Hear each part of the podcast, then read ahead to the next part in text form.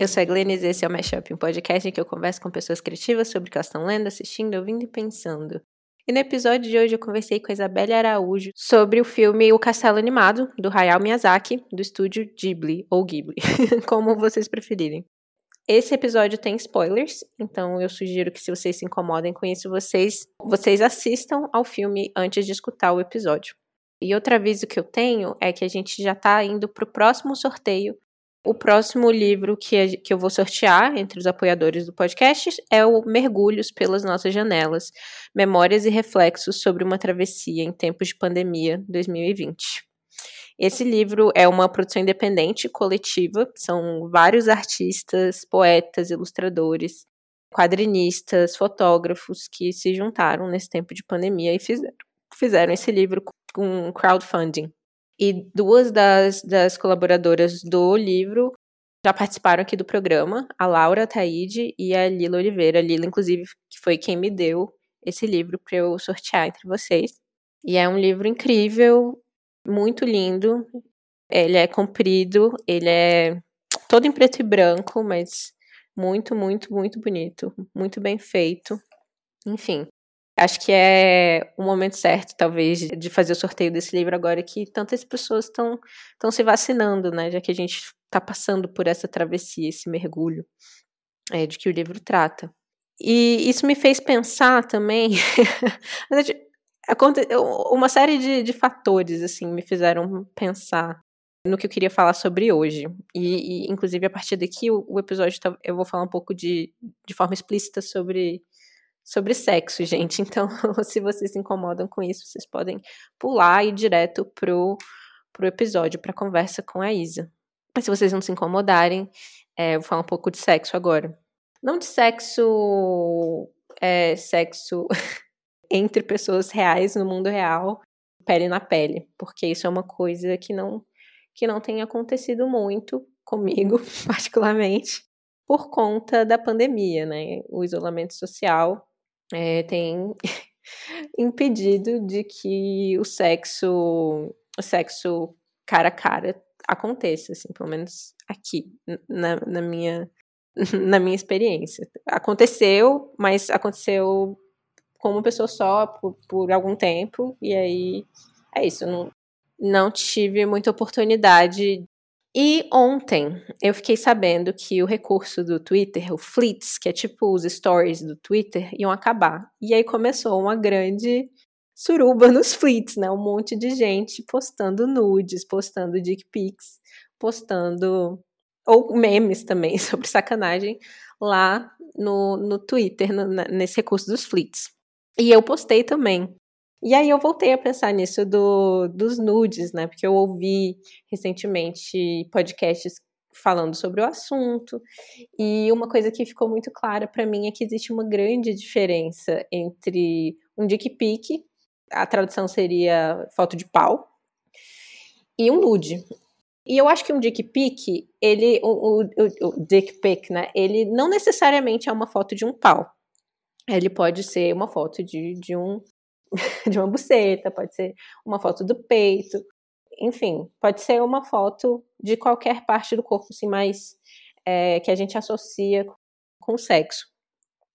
O problema da dick pic não é que ela expõe essas partes. O problema é que ela geralmente não é muito pensada.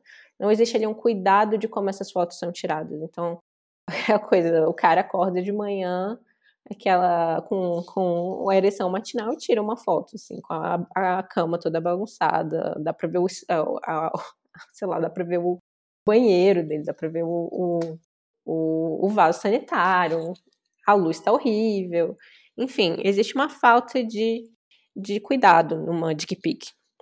O nude, para mim, já é outra coisa, o nude já existe um esforço ali, ele pode também mostrar é, a buceta, os peitos, o, o, o pau, mas ele vem de outro ângulo, né? Ele, ele busca um ângulo que favorece, ele busca uma luz mais bonita, ele procura um, uma, um enquadramento, uma, um fundo que seja bonito também. Então existe ali um cuidado, diria que vem nos nudes. E o nude também, ele pode ser, ele não precisa ter os peitos ou o pau, mas ele pode ter, ou ele pode sugerir. Eu acho isso uma das coisas que eu mais gosto sobre, sobre os nudes ou semi-nudes, que existe o poder da sugestão. Né? Então, a sugestão, o mistério, a ideia de que você está mostrando, ou só mostrando um pouquinho, porque a pessoa tem que, tem que descobrir o resto. Isso eu acho muito erótico também. Enfim, aí eu queria saber de vocês, como tem sido a experiência de vocês? Vocês tiraram mais nudes durante a quarentena por conta da, da, da pandemia e do isolamento? Vocês acham que vocês têm tirado mais nudes ou mais dick pics? E, e vocês acham que vocês vão manter esse, esse hábito de tirar e mandar é, quando a pandemia passar? Enfim, fica aí, fica aí a questão, fica aí o questionamento. É, vamos lá para o episódio. Inclusive, é, desculpa para quem veio querendo saber de, de um filme infantil e ouviu eu falando de sexo por vários minutos. Enfim, é, esse podcast é isso, desculpa.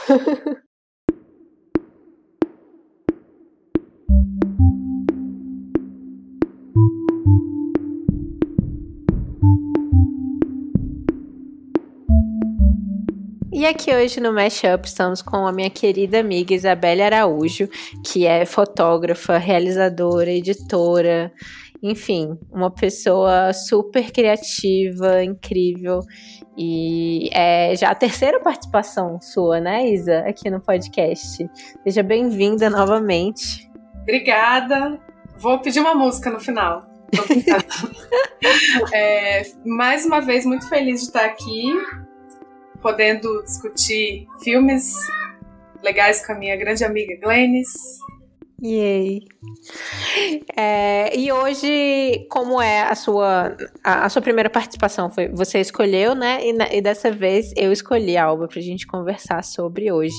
E eu, e eu tinha pensado em alguns filmes que eu poderia falar com você, e eu te dei a opção de falar talvez sobre o, o, o Caracol, né, da, da Naomi Kawase, ou o Castelo Animado. E aí você escolheu o Castelo Animado. O Castelo Animado era um filme que eu queria trazer para o podcast, porque, bom, primeiro eu estou fazendo vários episódios sobre os filmes do estúdio Ghibli, então, eu tinha que falar sobre esse filme em algum momento. E o segundo motivo é que eu falei sobre o livro, né? O livro da Diane Wynne Jones, no qual o filme é baseado, que eu amo. E muita gente não conhecia o livro ou, ou viu o episódio esperando que eu estivesse falando sobre o filme e ficou um pouco frustrado. E aí eu falei, não, então tenho que fazer esse episódio sobre o Castelo Animado, que é um filme que eu amo.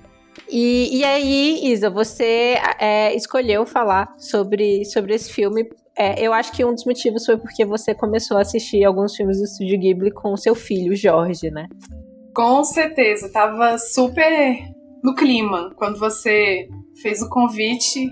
Eu não hesitei, porque eu, eu tava assim, vendo muitas vezes por semana esse filme, aí eu, eu me senti. Ah, é um desses filmes, né? Porque quando a gente é criança, né, tem aqueles filmes que a gente precisa ver 300 vezes, né? Isso. Eu tinha alguns desses também. ai, eu, ai, que incrível que esse seja do Jorge. Não, mas é, os filmes do, do estúdio Ghibli, que eu falava Ghibli, na verdade. Eu, faço, eu falo Ghibli também. O Ghibli é mais natural para mim, mas eu sei Sim. que é o errado. Ah, eu olha, me obrigar saber. a falar certo, mas por mim, tranquilo. A gente fala Ghibli, Ghibli, tanto faz. É, então, é, cada filme teve uma fase, na verdade. Eu acho que, se eu não me engano, o primeiro filme que ele viu dessa dos estúdios Ghibli foi Meu Amigo Totoro. Ah. Esse, esse a gente viu assim muitas vezes, muitas vezes, às vezes por dia. É, e é um filme mais para uma criança da idade Sim. do Jorge, né? Que o Jorge é pequeno. Ele tá com três agora? Vai fazer quatro ele em menos de um mês. Quatro. Leonino. É, o, o Castelo Animado já é um pouco maduro até pra Sim. ele, assim. O segundo grande desenho que ele estava assistindo muito era o, o Pônio, uhum. que é um muito fofo, né? E aí depois ele teve um período desse filme, Castelo Animado, que para mim, assim, sinceramente, quando eu vi, eu, que filme complexo, gente, como é que como é que esse menino tá dando conta? Mas é isso, ele Mas presta a gente atenção... subestima, né? Sim, e ele presta atenção em outros elementos, né, também. Eu quero saber. Peraí, antes de você me contar os elementos, então deixa eu dar uma sinopse para os ouvintes. Então, o Castelo Animado é baseado no livro da Diana Wynne Jones, mas é bem diferente do livro da Diana Wynne Jones, embora a premissa seja mais ou menos a mesma. Então, a gente tem a Sophie, que é uma chapeleira ela é a irmã mais velha de, de três e ela vive uma vida bem pacata, bem. Ela, ela se acha muito sem graça, ela não, não tem uma vida social muito ativa. E um dia ela é, é amaldiçoada por uma, por uma bruxa, a bruxa, a bruxa das terras desoladas, na tradução do. do é, da Netflix que eu tava vendo, uhum, é, ou do pântano em algumas outras traduções. É, se e se torna uma senhora de 90 anos. E aí nisso ela, ela deixa né, o, a loja de chapéus e, e decide ir para esse castelo onde mora esse terrível bruxo, o terrível mago, o Hal. E lá ela conhece o Calcifer, que é o demônio do fogo, o Markio, que é uma criança que é, é a aprendiz de, de feiticeiro, né, do, do, do Hal. E, e, ela decide virar faxineira do, desse, desse castelo. E enquanto isso está acontecendo uma guerra e o Hal tá de alguma forma envolvido. Ou ele tá tentando é, sabotar o, o, as, as naves, né, do, do, do da, de ambos os lados da guerra, ou ele está tentando fugir das pessoas que estão tentando fazer com que ele lute no, nessas, nessa batalha. E aí, é essa jornada da, da, da Sophie, que tá. É, que virou uma senhora e está tentando é, quebrar, quebrar esse feitiço, e ao mesmo tempo essa guerra tá rolando, e a gente sabe também que o, o Calcifer e o Hal estão sob um feitiço, mas a gente não sabe qual é.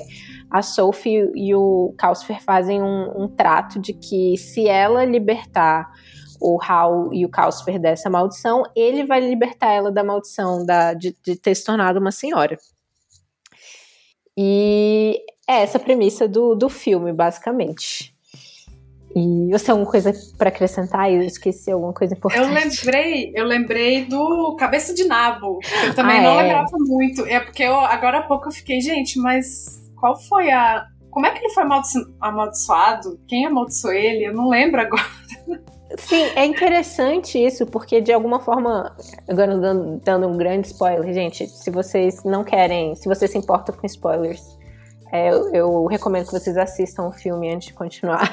É. pois é, o, o, filme está disponível na Netflix, então tá bem fácil de, de assistir. Mas a partir de agora vai ter alguns spoilers. O que eu acho interessante de, do, do, Cabeça de Nabo e de você não ter lembrado do Cabeça de Nabo é porque, de fato, é, embora ele seja um personagem até memorável, a, a trama dele né, é um pouco confusa, porque tem essa guerra que está acontecendo e em algum momento a gente descobre que é porque o príncipe de um dos reinos está desaparecido, mas a gente nunca entende exatamente é, as motivações políticas, né? O que está acontecendo ali para aqueles dois reinos estarem em guerra. A gente sabe que, que tem esse príncipe que está desaparecido e no final a gente descobre que o príncipe desaparecido era é, o cabeça de nabo. Mas o que eu acho interessante de a gente não entender isso bem é porque é isso, né? O filme, é, que nem eu falei, ele, apesar de ser uma adaptação, ele é bem diferente do, do, do, do, livro original. E o Miyazaki, que é o diretor, ele falou, né, na época, é, o filme é de 2004, e na época o, os Estados Unidos tinham invadido o Iraque, então é um filme totalmente anti-guerra. Então ele não explica muito bem as motivações da guerra, porque para ele não importa as motivações. É um filme que, que não está interessado em, em, entender por que a guerra está acontecendo. Ele só quer mostrar os efeitos que tem né, a guerra sobre as pessoas. Assim. Então, Então é um filme que ele, inclusive, fala que ele achou, achou, que fosse ser mal recebido nos Estados Unidos por conta disso, por conta dessa mensagem bem pacifista, anti-americana, é, nesse, nessa época de turbulência, né? Sim, é, o, pra, a minha visão, conhecendo né, o Miyazaki e tal, foi claramente dizer que guerra não faz, nenhuma guerra faz sentido nenhum, né?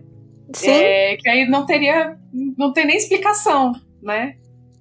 Exato. Guerras são guerras. E aí essa história do, do, do Nabo, que no final a gente descobre que era o príncipe, e que e é muito engraçado porque ele é liberto da maldição com um beijo de, de amor verdadeiro. E a Sophie dá um beijinho nele, tipo, meio que agradecendo ele sem, sem grandes intenções. Então é um, be é um beijo de afeto, assim, de, e ele se liberta, mas ele, eles não ficam juntos, né? Uhum. O romance dela é com Hal. Sim. Eu acho curiosa essa, essa, esse uso, né? Tem tipo esse, esse símbolo que a gente conhece dos contos de fadas do, do beijo, do amor verdadeiro, mas ele é tipo. Não tem o mesmo peso, né? Que a gente vê no, no, no Branca de Neve ou na, na Bela Adormecida, assim. Sim. E é, é, curioso que ele é o, é o, é o enfeitiçado também, né?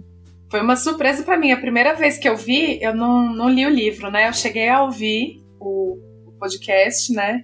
O, a, o episódio que você gravou, né? Sobre o livro. Várias surpresas para mim. Várias diferenças. Mas aí a primeira vez que eu vi o filme, eu fiquei, ah, não. Depois toda essa essa trama do romance dela com Hal e tal, deles se encontrarem, agora no final o amor verdadeiro vai ser o cabeça de nabo. Ah.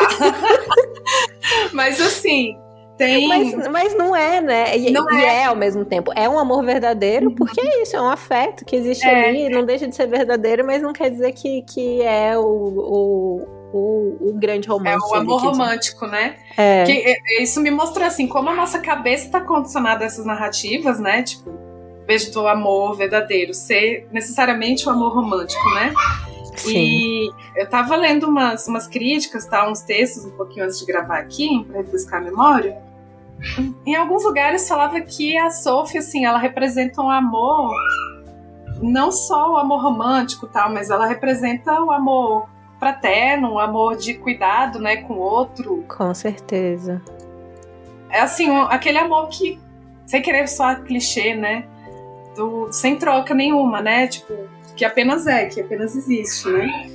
Sim, eu, eu, eu acho que é um dos temas do filme, né? Esse amor é, é, eu adoro histórias de, de, famílias encontradas, né? Então uhum. é um grupo assim, né? Tem o Mark, o Calcifer, o Hal, a Sophie, a velha, o cachorro e o cabeça de nabo. São esse grupo totalmente heterogêneo, totalmente que não faria sentido, mas eles estão ligados por esses laços assim de, de afeto e de cuidado uns com os outros. Sim. E aí eu queria te perguntar é, o que, justamente o que você estava falando antes, é, que eu tenho várias impressões sobre o filme, mas eu tenho muita curiosidade sobre as impressões as suas e do Jorge, né? Como uma criança de três anos assistindo esse filme. Pois é, eu, eu observando ele assistindo ao filme, né? É uma coisa que me, me surpreendeu bastante, assim, e que é um um elemento muito frequente né, nas obras do, do Miyazaki, dos estúdios Ghibli, né, que a magia, né, a, a, bruxas, feiticeiras, magos, eles são apenas existem e todo mundo só aceita. Sim. Tipo, não tem uma surpresa que exista uma loja de feitiçaria, não tem uma surpresa que uma bruxinha chegue na cidade, como é o caso da Kiki, da uhum. Kiki, né, que é, é, é, é natural. E aí, para ele, assim, aquelas cenas de magia, que eu até achei meio. Eu, eu achei é, um pouco fortes, assim, tipo, principalmente pela trilha, né? Uhum. Sabe? Que tem aquelas Nossa, magiazinhas é, andando em ciclos, né? Sim, tem umas coisas bem. Eu acho que eu já falei isso em outros episódios sobre filmes do Estúdio Ghibli, que tem esses momentos de que a gente não entende muito bem, que é mais é, são mais sensações, né, do que do que entendimento. E que a gente muitas vezes subestima crianças, né? A gente Sim. acha, ah, isso aqui eles não vão entender, mas é justamente isso, ele tá mais no mundo do sensorial. Exatamente. E é isso, ele levou com muita naturalidade, assim. O que as coisas que surpreenderam ele e que eu acho que surpreende todo mundo, né, são tipo o design, o design da, ele chama do trem de pernas, tá? Ele não chama o castelo animado, ele chama o trem de pernas. Porque sai aquela fumaça, né? Uhum. E aí ele associou a trem e tal, e aquele castelo com pé de galinha. Sim. Ele, assim, o que mais surpreendeu ele foi esse, essa arquitetura, esse design maluco, né? Ai, isso é incrível. Eu, eu acho que isso. Voltando para a questão da, da, adaptação, mas eu, eu não queria ficar.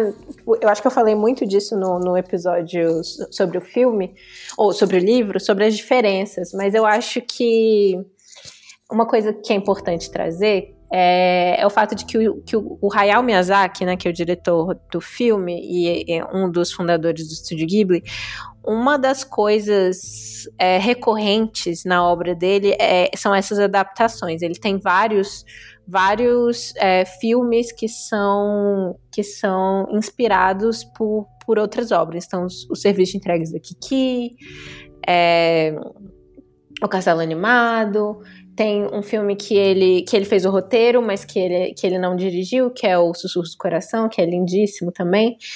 E são todos filmes que, que, que são é, bem diferentes das obras em que eles foram inspirados, assim.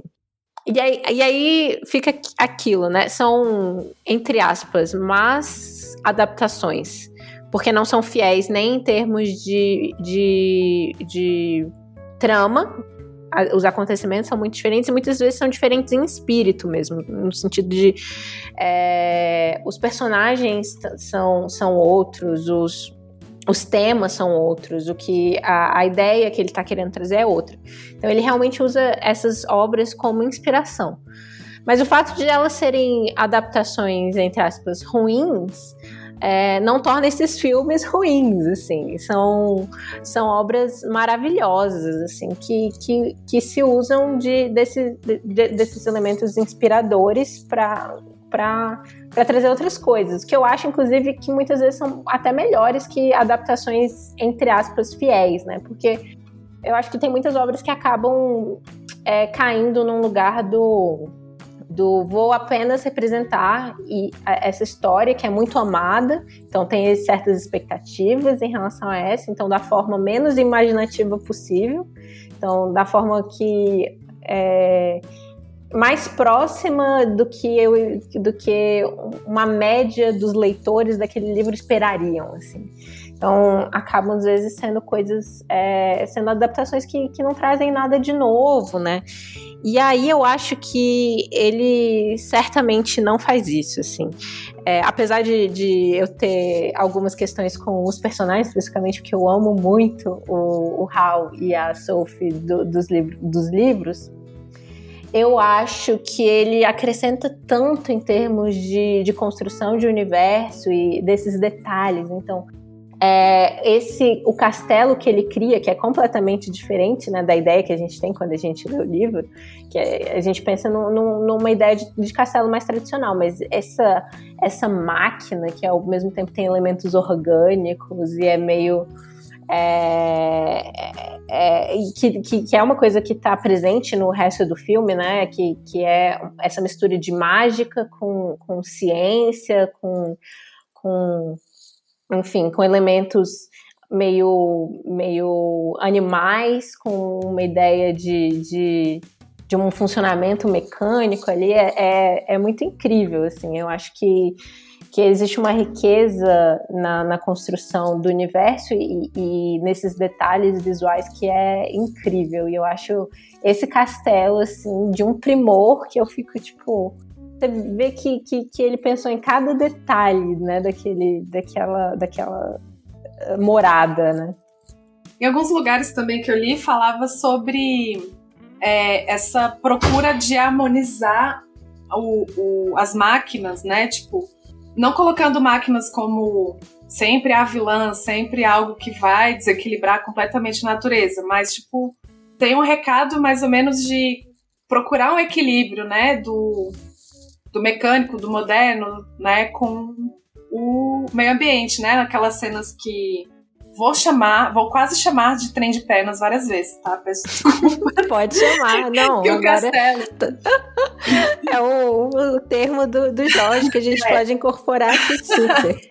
É, enfim, tem aquelas cenas que ele. que o castelo meio que estaciona, né, à beira do rio, e aí a Sophie entra em plena paz, né? Uhum. É, só, pelo, pelo que eu percebi, assim, é tipo uma uma procura de equilíbrio, né?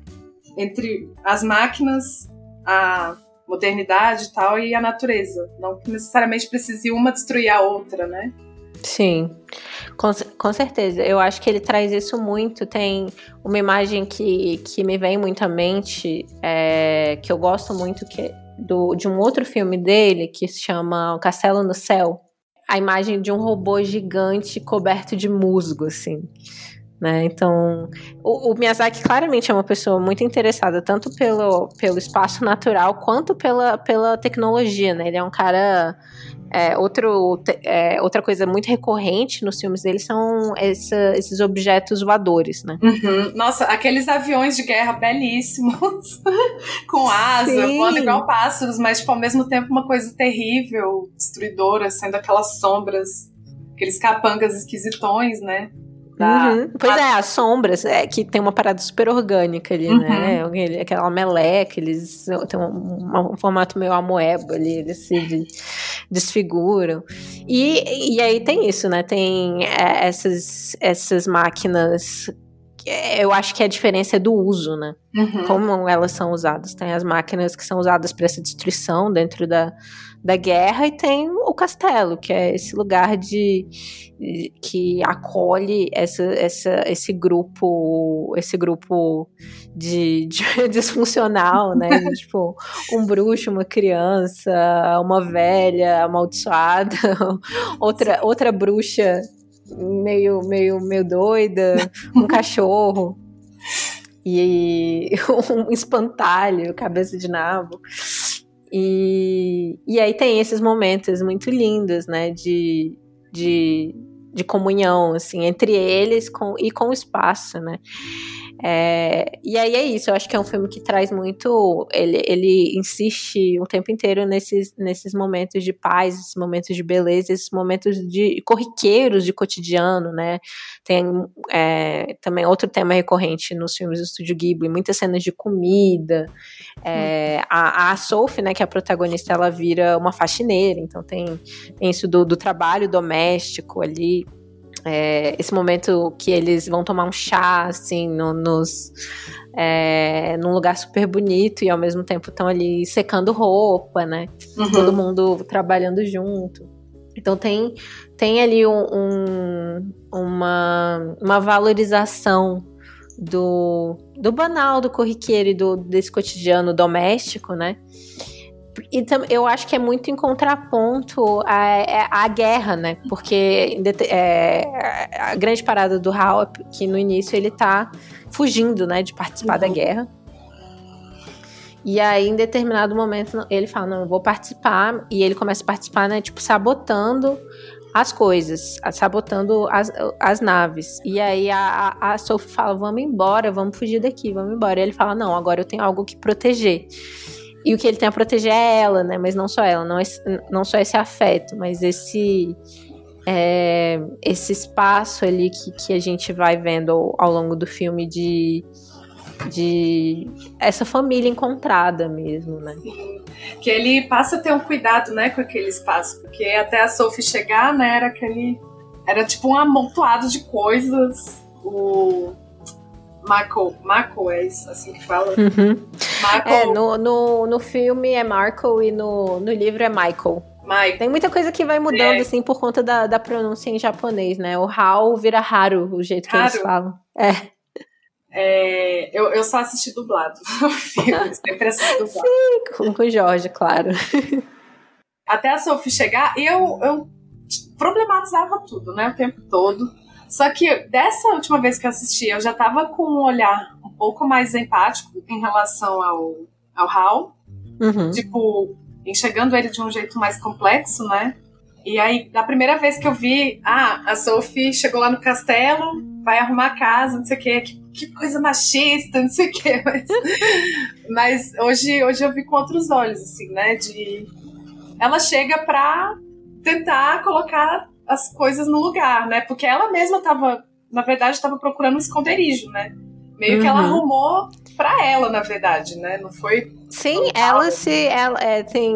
É, eu não lembro quem. Eu acho que é o Hal que pergunta, tipo, por que você tá aqui? Ela fala, eu me contratei, porque esse lugar é um, uma pocilga. tipo assim. Que ela tava fugindo, né? Porque ela foi amaldiçoada e. Olha, teve outra coisa que eu reparei, que me fez pensar muito dessa vez, foi em relação à bruxa a bruxa da terra abandonada, que na verdade é. Da, das terras desoladas, das terras do desoladas. pântano. É. A bruxa das terras desoladas, ela é obsessiva, né, em relação ao Hal, né? É, fez essa. rogou essa praga na Sophie, o ciúme e tal. E aí a gente descobre mais na frente do filme que o, o grande castigo para ela seria justamente a velhice, né? E é, é disso que ela foge, a, a bruxa do, das terras abandonadas. E aí ela roga essa praga na Sophie de virar uma senhora de 90 e poucos anos. Só que, na verdade, ela ter rogado essa praga foi o que libertou a Sophie, porque ela uhum. passou a, a, se sentir mais verdadeira com ela mesma, tipo, sem se importar com aparências, que era uma coisa que muitos personagens desse filme, né, tem, tem esse mote, né, da aparência e da, da vaidade, né, do, da, da beleza da juventude. E ela é, acabava se sentindo aprisionada nessas ideias porque ela não se sentia bonita, né, e também não se importava muito com isso. Sim. E aí, uma vez é, liberta disso, né, é, através da velhice, ela passou a ser mais firme, passou a falar mais as coisas que ela pensa, pessoa agir, né, de forma mais verdadeira. Eu achei isso bem legal. Não... A velhice, entre aspas, a feiura, vira uma libertação para ela, né? Primeiro, é, tem duas camadas aí. Primeiro é como ela já se comportava. Ela já se comportava como uma senhora se comportaria, assim. Sim. E é quando ela é transformada numa senhora que ela começa a agir é, com mais assertividade, né? Ela, ela perde a partir do momento que ela não tem nada a perder também, né? Que, uhum. Já que essa é, esse é o grande valor né, que dão a mulheres, é a sua, sua juventude, a sua beleza. A partir do momento que ela, tem, que ela não tem mais isso, ela, ela não tem por que ficar se, se prendendo, né? Então ela, ela faz o que ela quer, ela, ela fala o que ela quer. Ela, ela se torna ela se torna quem ela é de verdade, né? Isso. Sim. E aí é interessante ver ao longo do filme que tem essa essas mudanças, né? Logo, ela é, logo a princípio ela se transforma nessa senhora de 90 anos. E aí, logo quando ela chega na casa e começa a limpar, ela já, já fica mais rejuvenescida, assim, ela já fica com 70, digamos. É. E aí, ao longo do filme tem esses vai e voltas, assim, que a gente vê quando é, quando ela, é, é, ela volta a sentir certas amarras, né? É, ela começa às vezes a rejuvenescer em determinados momentos e aí ela sente algum tipo de não, não, não sou bonita, não posso não, não posso ter isso que que estão me oferecendo, que o Hal está me oferecendo e ela envelhece automaticamente. Então a gente vê quase que a maldição nem é, é quase uma. No livro, isso é, é, isso é inclusive dito explicitamente. Ela que está se segurando dentro daquela maldição. Inclusive, ela está se divertindo horrores dentro daquela maldição do livro. ah, eu quero ler esse livro. Ah, é muito bom. Super recomendo. E, e, e, e, tem uma, uma nova edição que está saindo agora, bem bonita, do, que são três livros, né? É, é, o Castelo Animado, é, o Castelo Noir, que é outra história, é, é, são outros personagens, mas a, o Hal e a, a Sophie aparecem também. Mas, enfim, é um spoiler isso, porque é meio, é meio secreto, assim. E, e, o terceiro livro é A Casa dos Muitos Caminhos, que também é de. A protagonista é outra personagem, mas esse também aparece. Assim, é o mesmo universo. né? E tá, tá, com, essa, com essa nova edição que tá bem bonita, acho que é da Isabela Zeferino, a, a ilustradora. Não lembro a, a, quem traduziu agora, mas tá bem legal. Ai, que ótimo saber. Querendo comprar em algum momento quando eu tiver dinheiro de novo. Gente, apoiem o podcast para eu poder comprar meus livros. Por favor. É... Desculpa, me perdi agora. Ah, também. é... Ah, outra coisa que me chama a atenção é como as personagens femininas, né? É... A terceira idade em vários aspectos, né? A, a Sophie, né, com essa é, com essas mudanças súbitas de idade e tal, né, dependendo do momento. A Madame Suliman, né, que é a rainha dos, dos magos. Não, ela é. é tipo a feiticeira a serviço do fe... governo. Do rei, é. E, e ela, tipo, ela tem um semblante super tranquilo, super bom, gentil até, né? Não sei. Sim. E aí ela, na verdade, é cheia de armadilha e cheia de. de é um pouco traiçoeira, assim, autoritária, né? Uhum. Sim, é, é, é volta para um tema do estúdio Ghibli que são essas as person os personagens humanos assim ou sentientes, eles no geral não são bons nem ruins, né? Eles estão mais complexos assim. Não, geralmente não tem exatamente um vilão, então o vilão no final das contas não é aquela aquela figura é, maligna, né? Às vezes é só um é alguém que está no caminho do protagonista, né? Não necessariamente por uma maldade, né? Mas mais porque eles têm objetivos que, que, se, que se atravessam. Então, a gente vê isso muito no, no Princesa Mononoke, na Viagem de Chihiro. E, e aqui, né, começa com, com a, a a bruxa do, do, das terras isoladas, né? Colocando a maldição na, na Sophie. No final, ela nem é a grande antagonista, né? Sim. Acaba que o, o grande antagonismo no, no filme realmente é, é a, a, situação da guerra mesmo. A guerra e, e o que que ao que ela se opõe, né? Então, o que a gente estava falando antes, ela se opõe a essa essa essa vida pulsante, bela, né, que eles querem viver. E, e o Hal, é, ele representa também o que, que a guerra pode fazer com, com o indivíduo, né? Ele, ele vai se transformando num monstro ao longo do filme e, e fica cada vez mais difícil para ele voltar à forma humana dele, conforme ele, ele, ele fica mais envolvido com a guerra, né? É bem interessante, assim, ver essa, essa faceta do filme. Sim. É interessante também, falando da guerra, é, no começo, né, ela estava sendo super celebrada, né, como se fosse um, uma festa, na verdade, né, as pessoas festejando a saída dos soldados, tal, é, sem sem pensar muito, né, o que nas consequências que seriam as guerras, né, que traria a guerra. E aí, ao longo do tempo que elas vão, a população da cidade que, que eles moram, né, é, eu não lembro o nome. Eu acho que no filme nem menciona o nome. Hum, eu não lembro agora.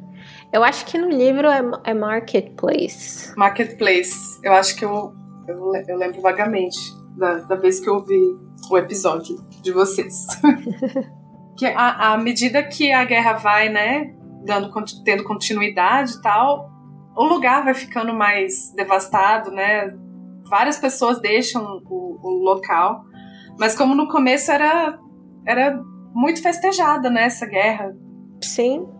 E, e, volta também para aquela questão que a gente estava falando antes da, da beleza visual, né, do, dos filmes do Miyazaki, que a gente vê no castelo, mas também nessa cidade, né? A gente tem é, é uma cidade inspirada é, tem uma arquitetura europeia, assim, né? E muito colorido, muito muita música, muitos detalhes ali é, que a gente vê também eu acho que dentro do castelo é uma coisa riquíssima, assim, a, bagun a própria bagunça, o tanto de elementos que tem ali, o quarto do Hal tem um milhão de coisas, é, é, é, realmente tem essa beleza muito grande estética nessa parte do filme, né, nesse momento que a gente é apresentado a cidade, essa celebração, né, dos soldados e, e, e da guerra em si.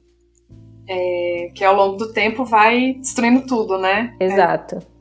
E, e, e, se mantém né, a beleza da animação, uhum. até para mostrar a, a, a, destruição, assim, é, ele, eles mostram com, com muito muita minúcia tudo, né? Cada, cada coisinha que, que, que vai se desgastando, que vai sendo corroída, assim, com, com o passar do, do tempo dentro dessa guerra.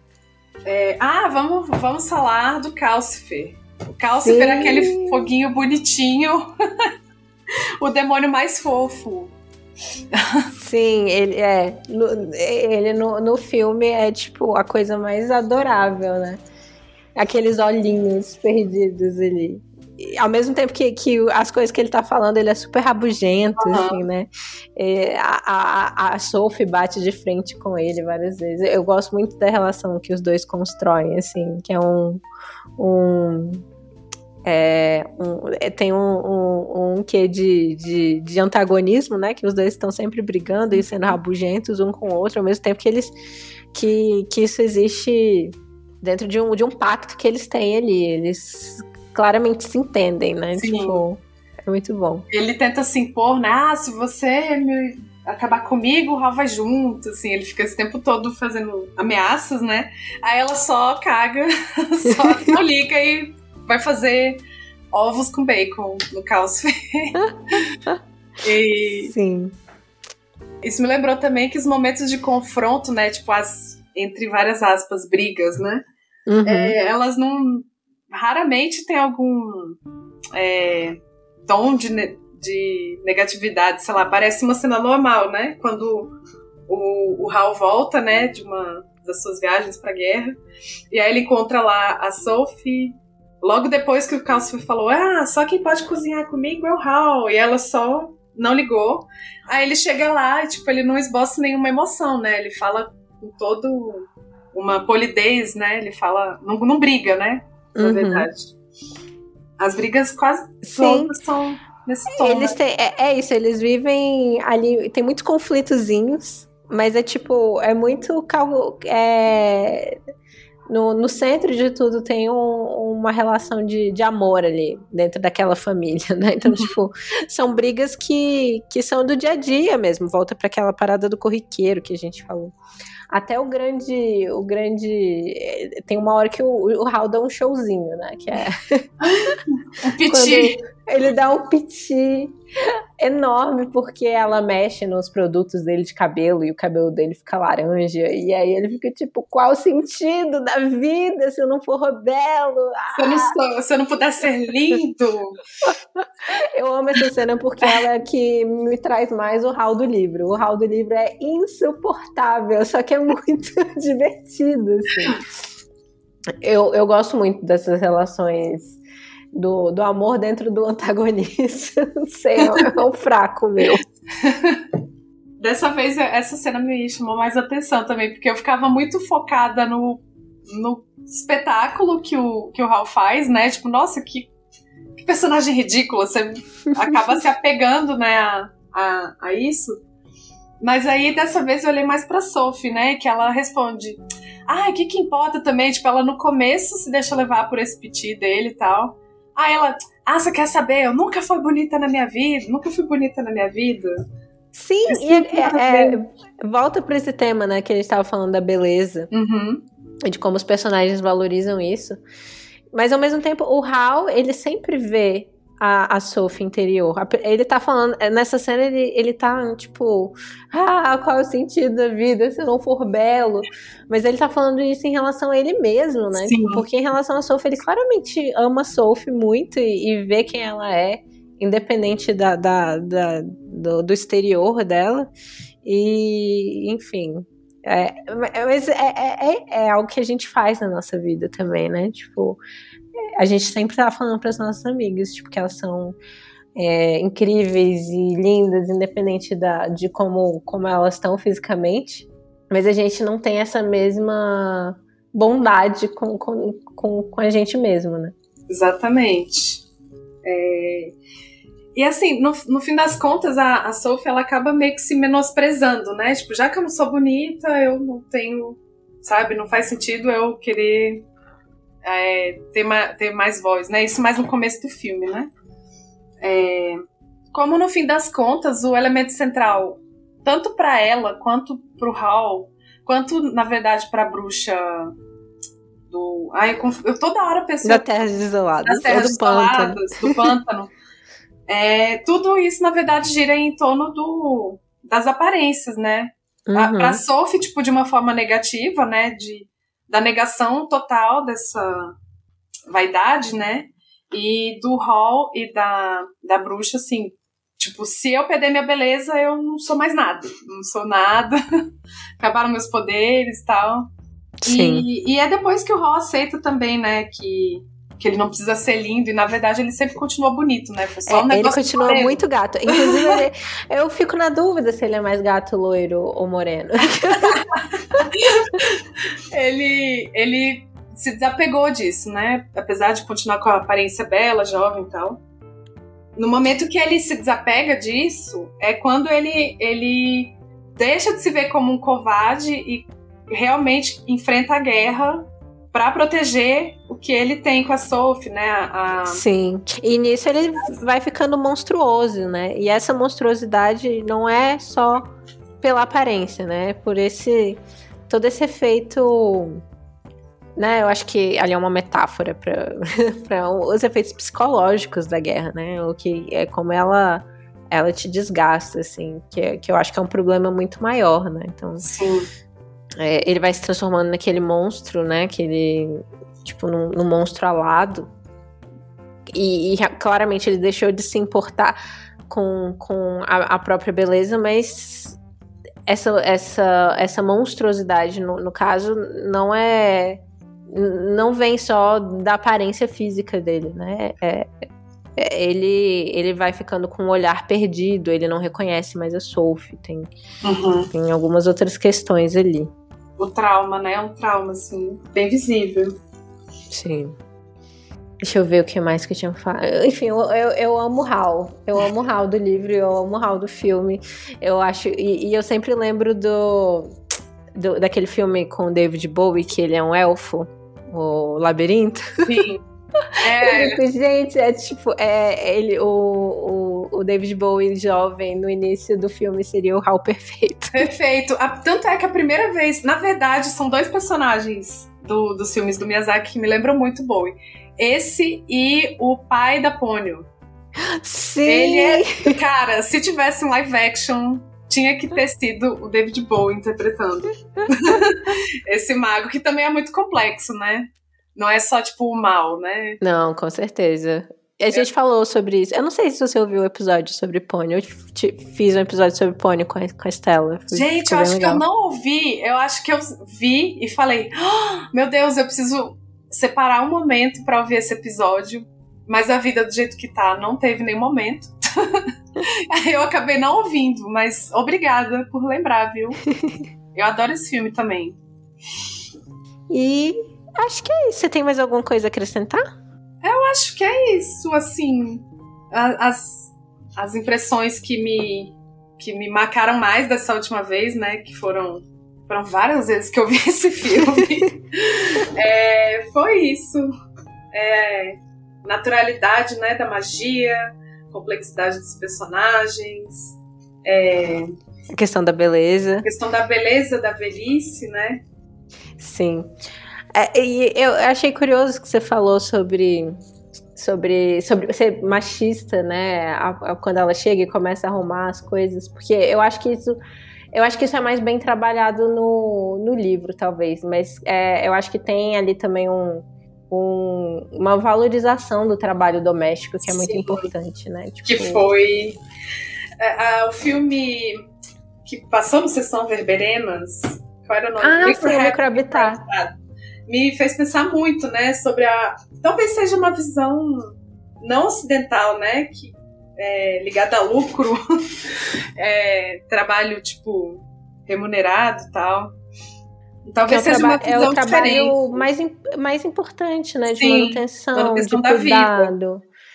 É, e que é menos valorizado, que é muitas vezes não remunerado, que é uhum. totalmente invisível, né? Que é que tá que o negócio do trabalho doméstico é justamente mostrar que ele é, é, é que não tá é, é tipo é, é, se mostrar mais invisível possível, né? Porque Sim. é para você não saber que a coisa tá acontecendo.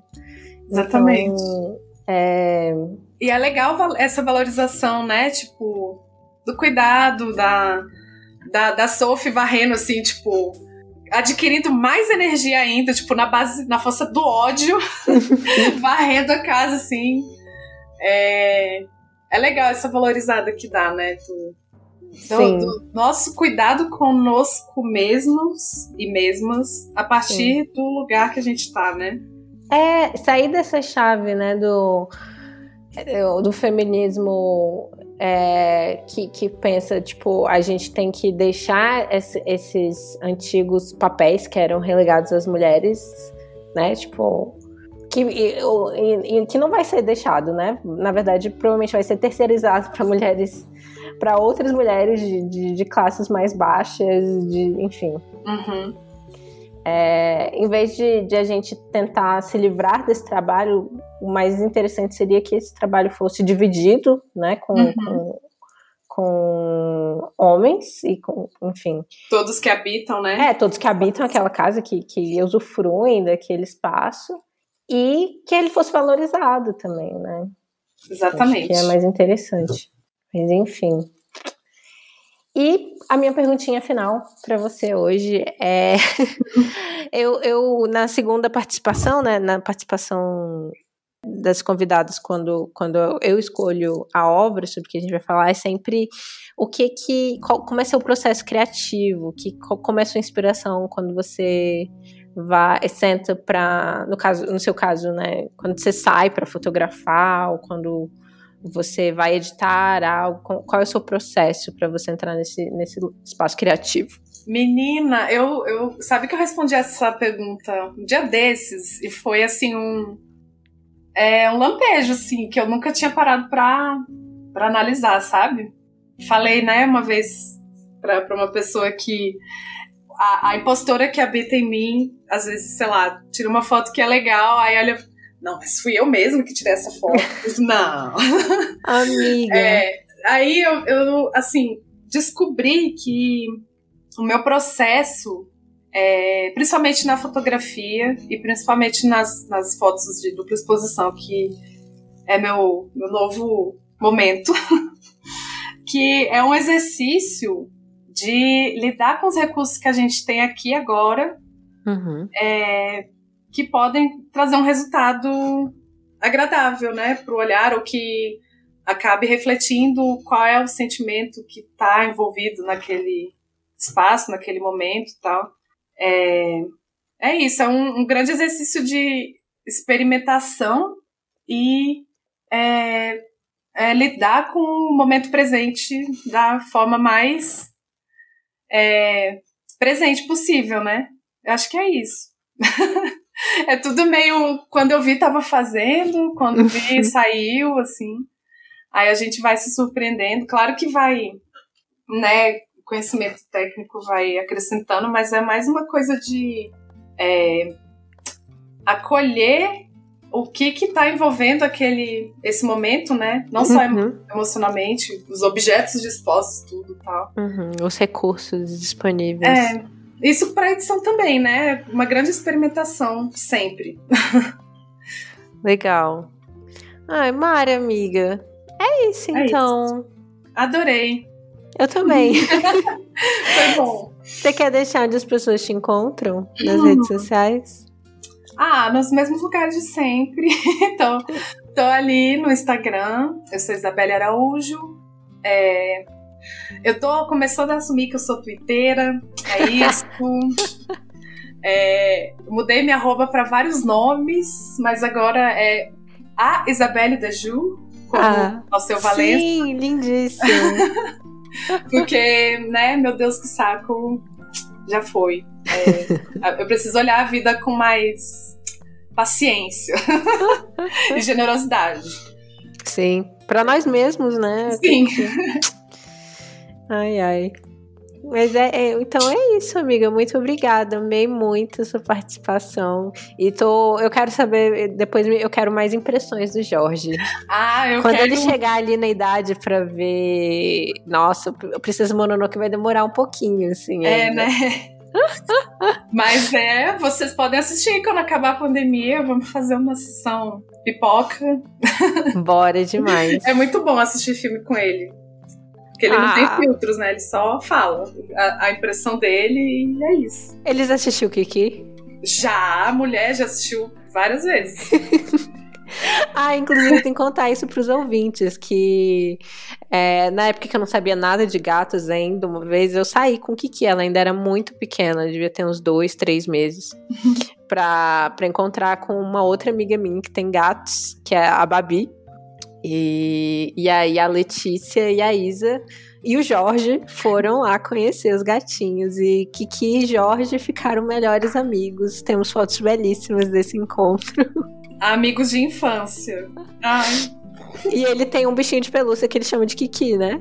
por causa da Kiki, gente. Ah, Grande eu inspiração. amo. ah, então é isso. Muito obrigada, Isa. Amei demais. Eu que agradeço. Obrigado mais uma vez.